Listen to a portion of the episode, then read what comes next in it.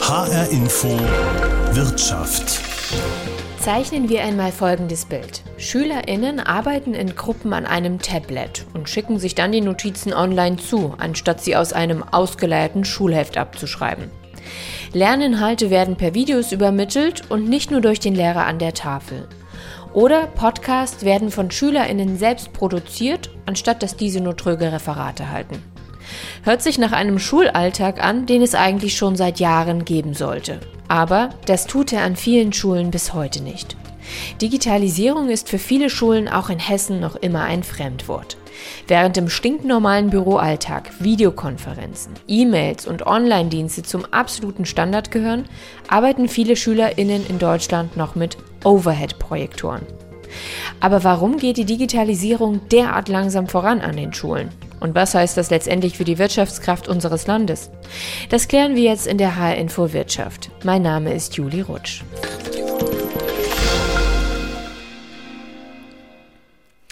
Ich möchte jetzt erst einmal einen Rundumblick wagen und schauen, wie sieht aktuell die Realität an den Schulen in Hessen denn aus? Wie digital sind diese tatsächlich aufgestellt?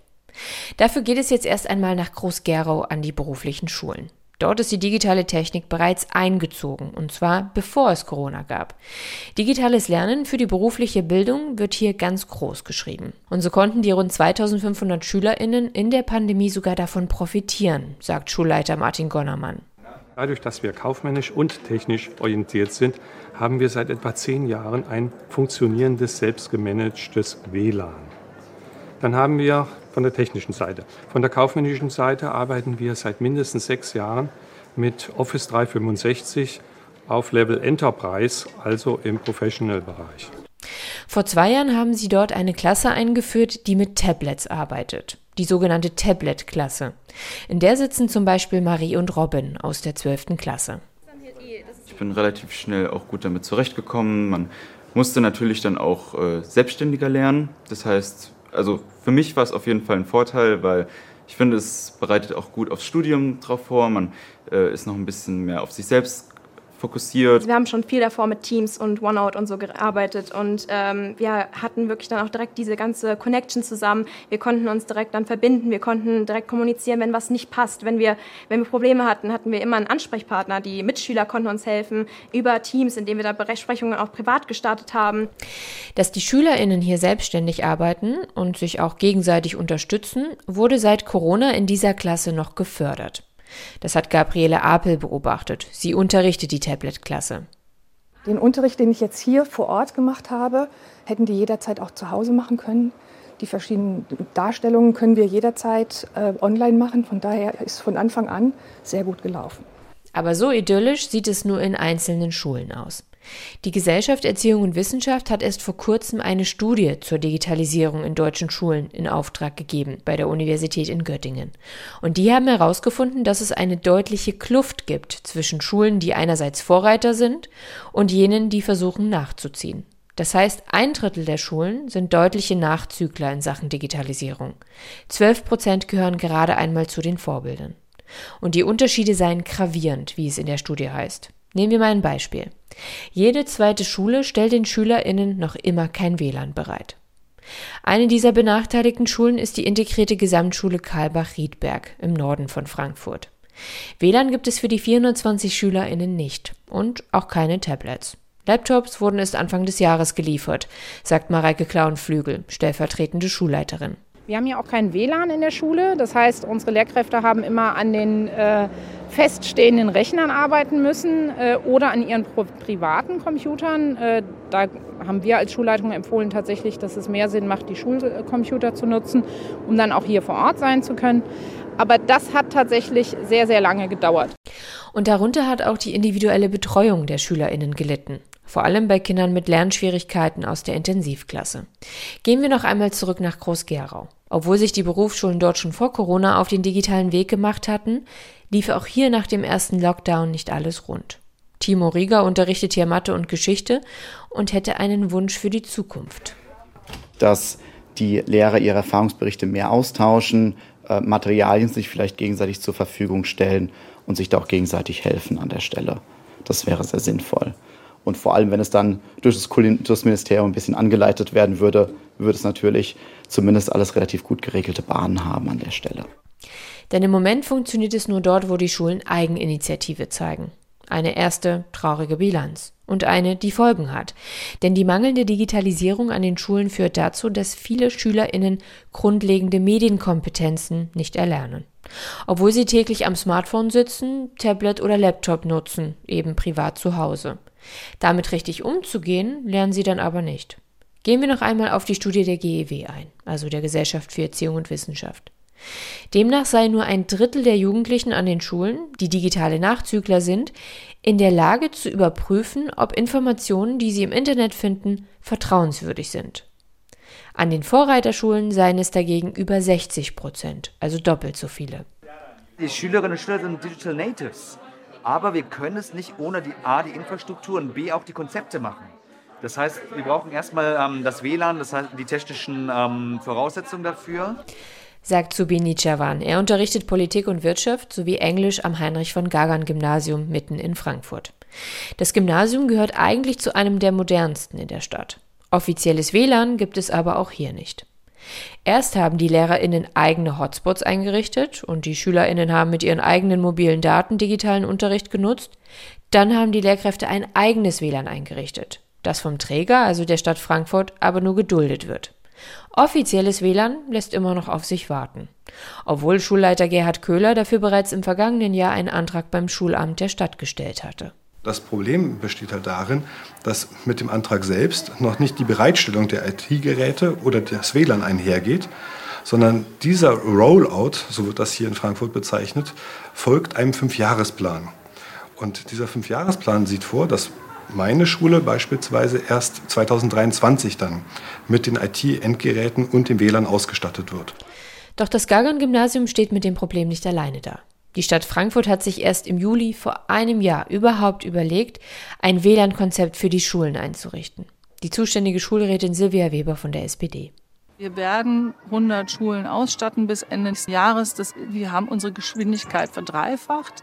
Ja, das muss uns erstmal jemand anders nachmachen. Und dann werden wir die übrigen Schulen schauen, dass wir die auch entsprechend vorziehen, sodass wir dann ähm, ganz schnell und zügig das WLAN haben. Ganz schnell und zügig. Das ist leider genau das, was in Sachen Digitalisierung an den Schulen eben größtenteils nicht zutrifft.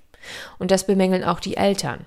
Der Digitalverband Bitkom hat in einer Umfrage herausgestellt, dass sich drei von vier Eltern wünschen, dass die Digitalisierung an den Schulen tatsächlich schneller und zügiger vorangeht.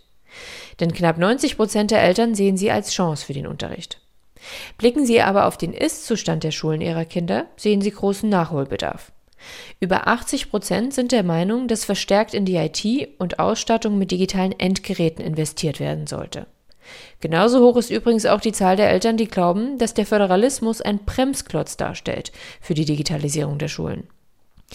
Ein solch schlechtes Zeugnis stellen auch die Eltern in Hessen den Schulen in puncto Digitalisierung aus.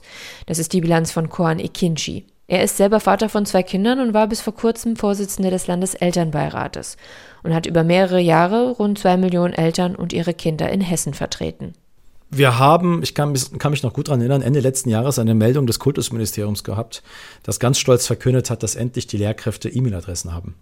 Also einfach nur, um in, in, ins Verhältnis zu bringen, mit welchem Tempo wir arbeiten. Klar, wenn wir dann als Eltern nachfragen beim Kultusministerium, ja, was, warum geht das denn nicht schneller, bekommen wir vernünftige Antworten. Antworten aber, die wir nicht verantworten müssen. Zum Beispiel wird gesagt, ja, wir haben Personalräte, da müssen E-Mail-Adressen also äh, barrierefrei sein und wir haben Datenschutzrichtlinien und der Zugang muss so sein, dass kein, kein Schüler rankommt und es nicht gehackt werden kann. Aber all diese Anforderungen gibt es in der Wirtschaft auch. Und in der Wirtschaft haben wir gesehen, das geht ganz, ganz schnell, ähm, sich zu digitalisieren. Schauen Sie sich einfach mal an, wie wir in, in Hessen oder bundesweit die Firmen aufs Homeoffice vorbereitet haben. Wir haben eine Homeoffice-Pflicht eingeführt und die Firmen haben es geschafft, ihre Mitarbeiter zu Hause im Büro anzubinden, ohne dass es zu größeren Problemen kam. Und selbstverständlich wollen jetzt die Arbeitnehmerverbände, dass man äh, äh, im Homeoffice arbeiten kann. Aber wir brauchen gar nicht so weit weggehen in die Wirtschaft. Ich unterrichte an drei deutschen Hochschulen und auch die Hochschulen haben es binnen weniger Wochen geschafft, ihre Studierenden digital Unterricht anzubieten.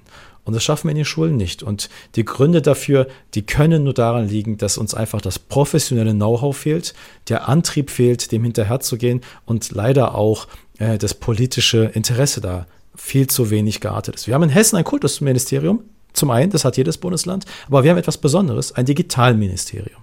Vom Digitalministerium habe ich in meiner Zeit als Elternvertreter gar nichts mitbekommen. Überhaupt nichts. Weder Konzeptpapiere äh, noch ähm, irgendwelchen Antrieb, unsere Schulen digital auszustatten oder das Kultusministerium dabei zu unterstützen. Das heißt, allein beim Kultusministerium den schwarzen Peter zu suchen, das halte ich für zu kurz gedacht. Auch Unternehmen müssen sich externe Experten holen, um sich zu digitalisieren. Selbstverständlich muss auch das Kultusministerium in der Lage sein, sich beim Digitalministerium eine Expertise abzuholen. Und ich sehe nicht, dass das passiert ist in den letzten anderthalb Jahren.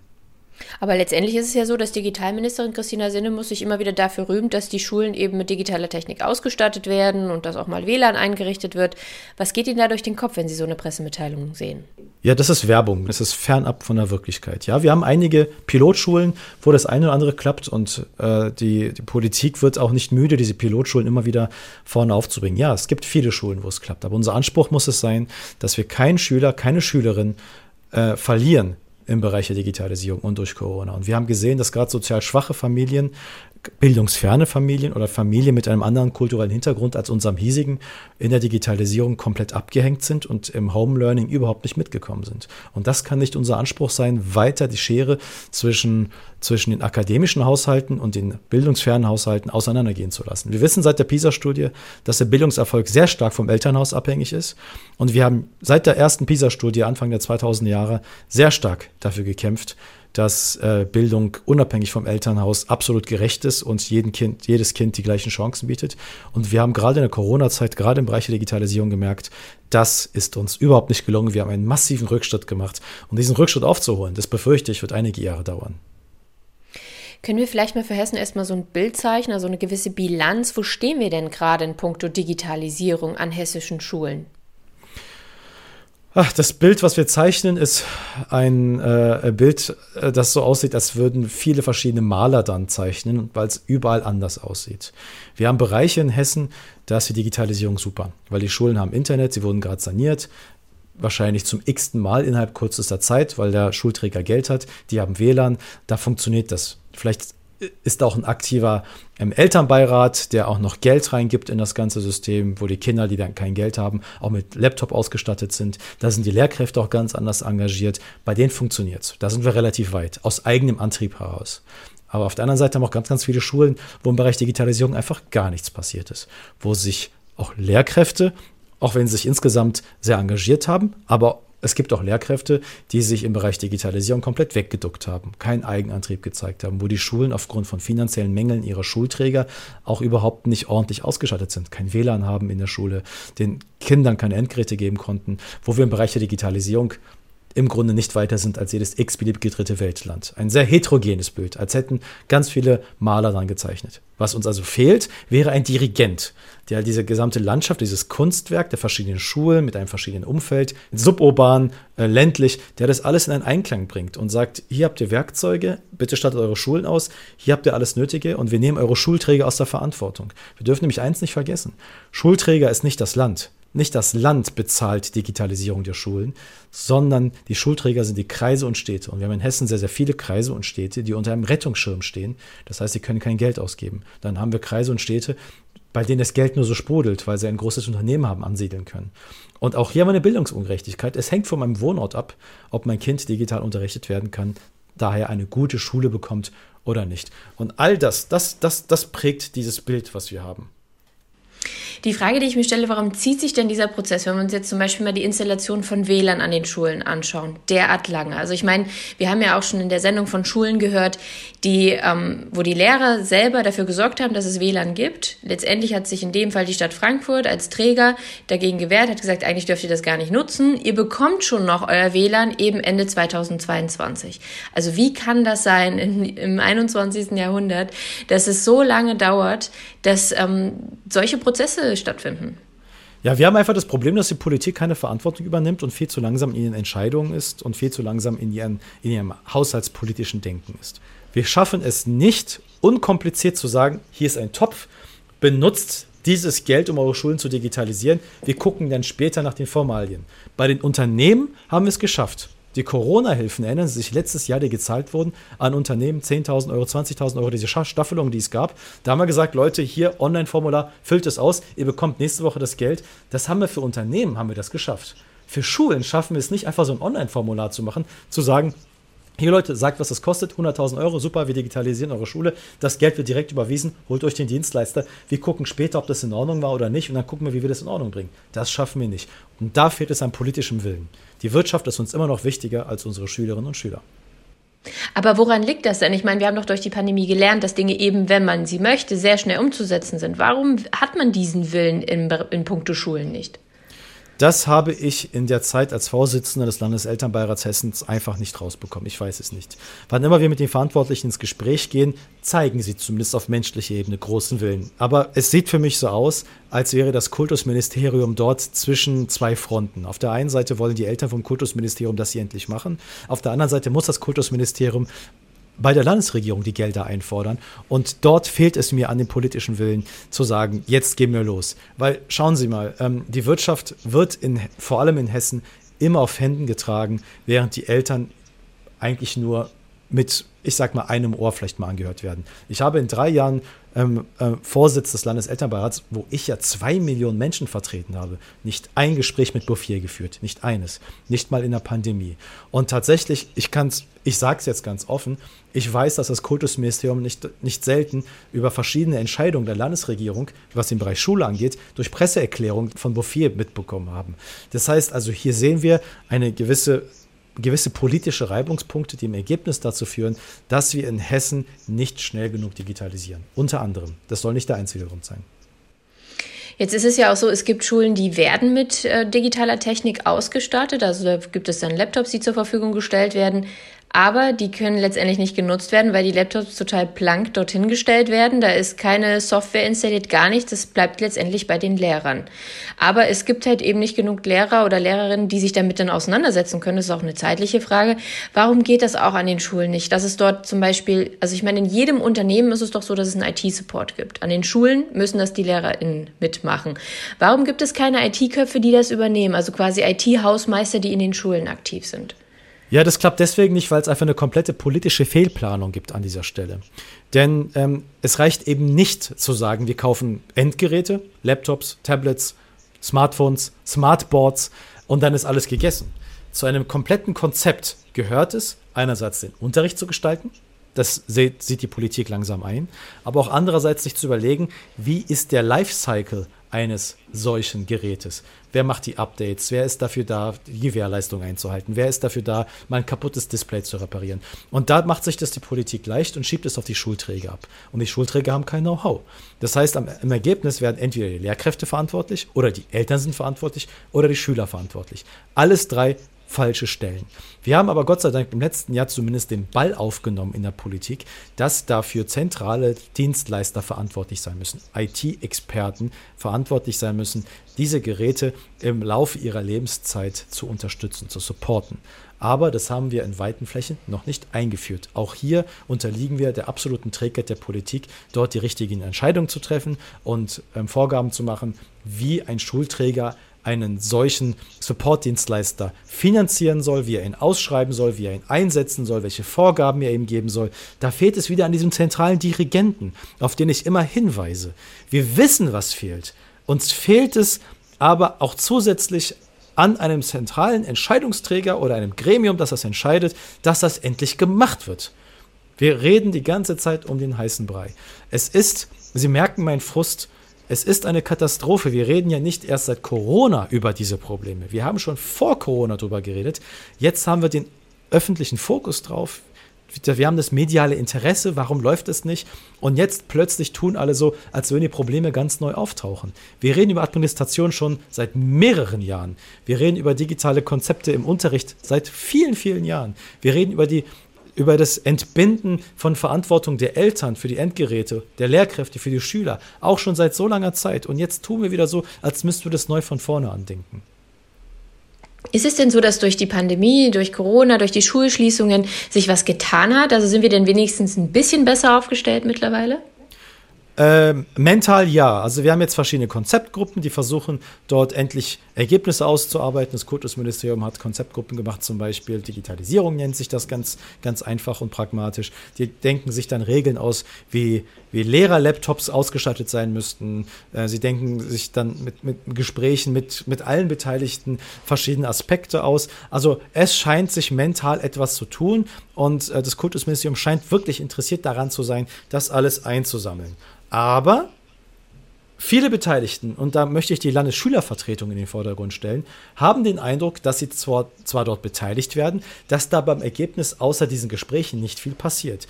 Die Landesschülervertretung hat äh, sehr lautstark gesagt, wir haben mittlerweile den Eindruck, dass es diese Konzeptgruppen nur gibt, damit wir endlich ruhig sind und aufhören zu meckern und sagen, dass es nicht, nichts getan wird halten wir fest, wir sind in Deutschland einfach zu langsam, was die Digitalisierung der Schulen angeht. Also Hessen ist ein ganz extremes Beispiel.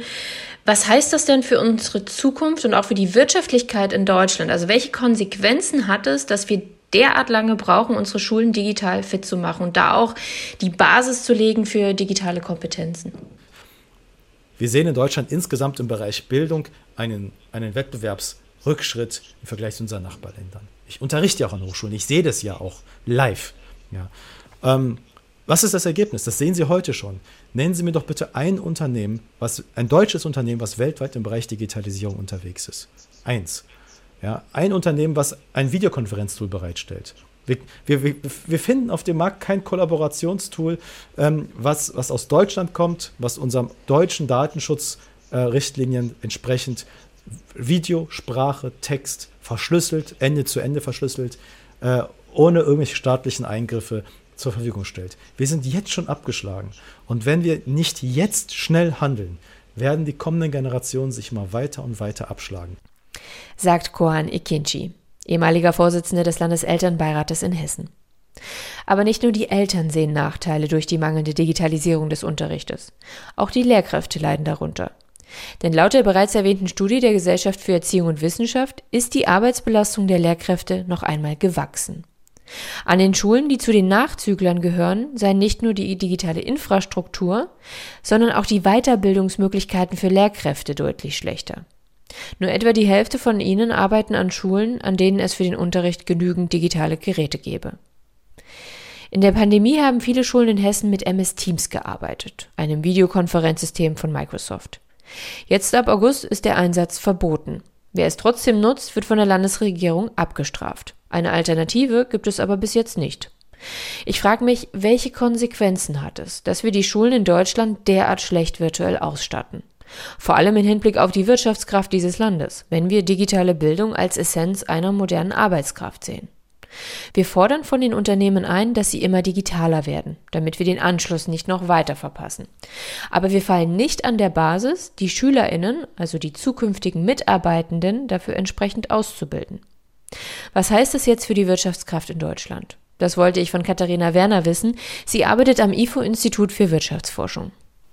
Bei der digitalen Bildung ist es immer wichtig zu bedenken, dass es quasi zwei Aspekte hat. Der eine Aspekt ist so ein bisschen, wie weit wollen wir im Bildungssystem digitale Kompetenzen bereits vermitteln?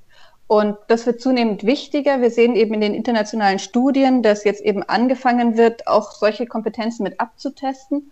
Und insgesamt sehen wir, dass Deutschland hier maximal im Mittelfeld liegt. Also selbst bei den Schülerinnen und Schülern sehen wir, dass Deutschland keine exzellenten äh, Kompetenzen hat, was eben die Verwendung von digitalen ähm, Medien angeht. Und das ist natürlich auch eine Konsequenz daraus, dass eben bei uns in den Schulen traditionell solche Medien quasi nicht verwendet werden und damit der Umgang damit auch nur sehr beschränkt gelehrt wird.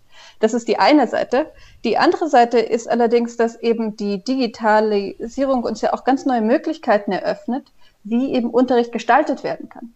Also zum Beispiel ähm, haben digitale Technologien eben die Möglichkeit, dass man Adaptivstoff vermitteln kann. Das heißt eben zum Beispiel, dass ein, ein Programm, das ein, ein Arbeitsheft ersetzt, eben zum Beispiel bei der Bearbeitung mit quasi Notiz davon nimmt, welche Arten von Aufgaben den Schüler besonders schwer fallen, wo viele Fehler auftreten und dann eben ganz gezielt diesen Aufgabentyp stärker wiederholen kann. Das heißt, hier gibt es riesige Potenziale der, der digitalen Bildung und zwar nicht im Sinne von den Kompetenzen bei der Verwendung, sondern einfach auch, wie traditioneller Stoff vermittelt werden kann durch digitale ähm, durch digitale Medien. Und auch hier quasi verpassen wir äh, erst dieses Potenzial zu nutzen, einfach weil eben bei uns in den Schulen die Digitalisierung derzeit noch so schleppend läuft. Ähm, wenn wir auf die Unternehmen schauen in Deutschland, sagen wir immer, die Unternehmen müssen noch digitaler werden, damit wir den Anschluss nicht verpassen, damit wir auch die Wirtschaftlichkeit in Deutschland nicht verlieren. Wenn wir aber schon an der Basis, nämlich an den Schulen, nicht anfangen, dort genug für digitale Bildung zu sorgen, dann hat das ja wiederum Konsequenzen für die Wirtschaftlichkeit auch in Deutschland. Können Sie da schon Folgen absehen und können da schon Zahlen sehen oder Studien oder können die Folgen mal beschreiben, die man jetzt schon sehen kann? Was wir, was wir natürlich sehen, ist, dass eben die Kompetenzen, die wir im Bildungssystem vermitteln, ja dann auch später die Grundlage dessen bilden, was die Schülerinnen und Schüler später mitbringen, wenn sie eben auf den Arbeitsmarkt gehen.